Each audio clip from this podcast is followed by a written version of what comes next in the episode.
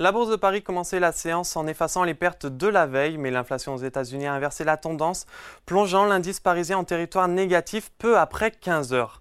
Les prix à la consommation aux États-Unis ont grimpé de 0,4% en un mois et de 3,7% sur une base annuelle, soit le même rythme qu'en août. Pourtant, les prévisions du consensus Bloomberg tablaient sur un ralentissement avec des chiffres respectifs de 0,3 et 3,6%. En conséquence, la bourse de Paris termine la séance sur une baisse de 0,37% vers les 7104 points dans des volumes d'échange de 2,8 milliards d'euros.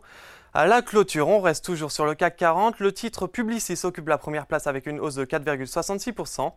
Le groupe a annoncé hier les résultats du troisième trimestre et il vise désormais une croissance organique comprise entre 5,5% et 6% pour 2023 contre environ 5% précédemment. Juste derrière, on va retrouver Thales avec une augmentation de 2,73%, suivi de Edenred, Total Energy et Legrand. En revanche, le secteur du luxe connaît une séance difficile avec Kering, Hermès et LVMH figurant parmi les 5 plus fortes baisses. Du côté d'ArcelorMittal, l'entreprise décroche de 4,09% avec Odo BHF qui réduit son objectif de cours de 1 euro, le faisant passer de 31 à 30 euros.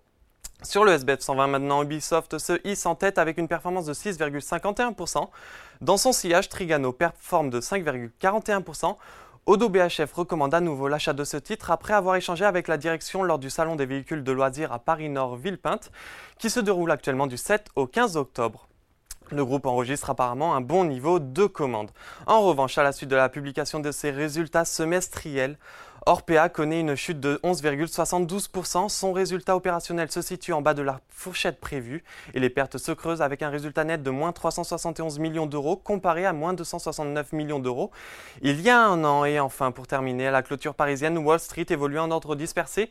Le Dow Jones cédait 0,21% tandis que le Nasdaq prenait 0,19%. Voilà, c'est tout pour ce soir, mais n'oubliez pas, toute l'actualité économique et financière est sur Boursorama.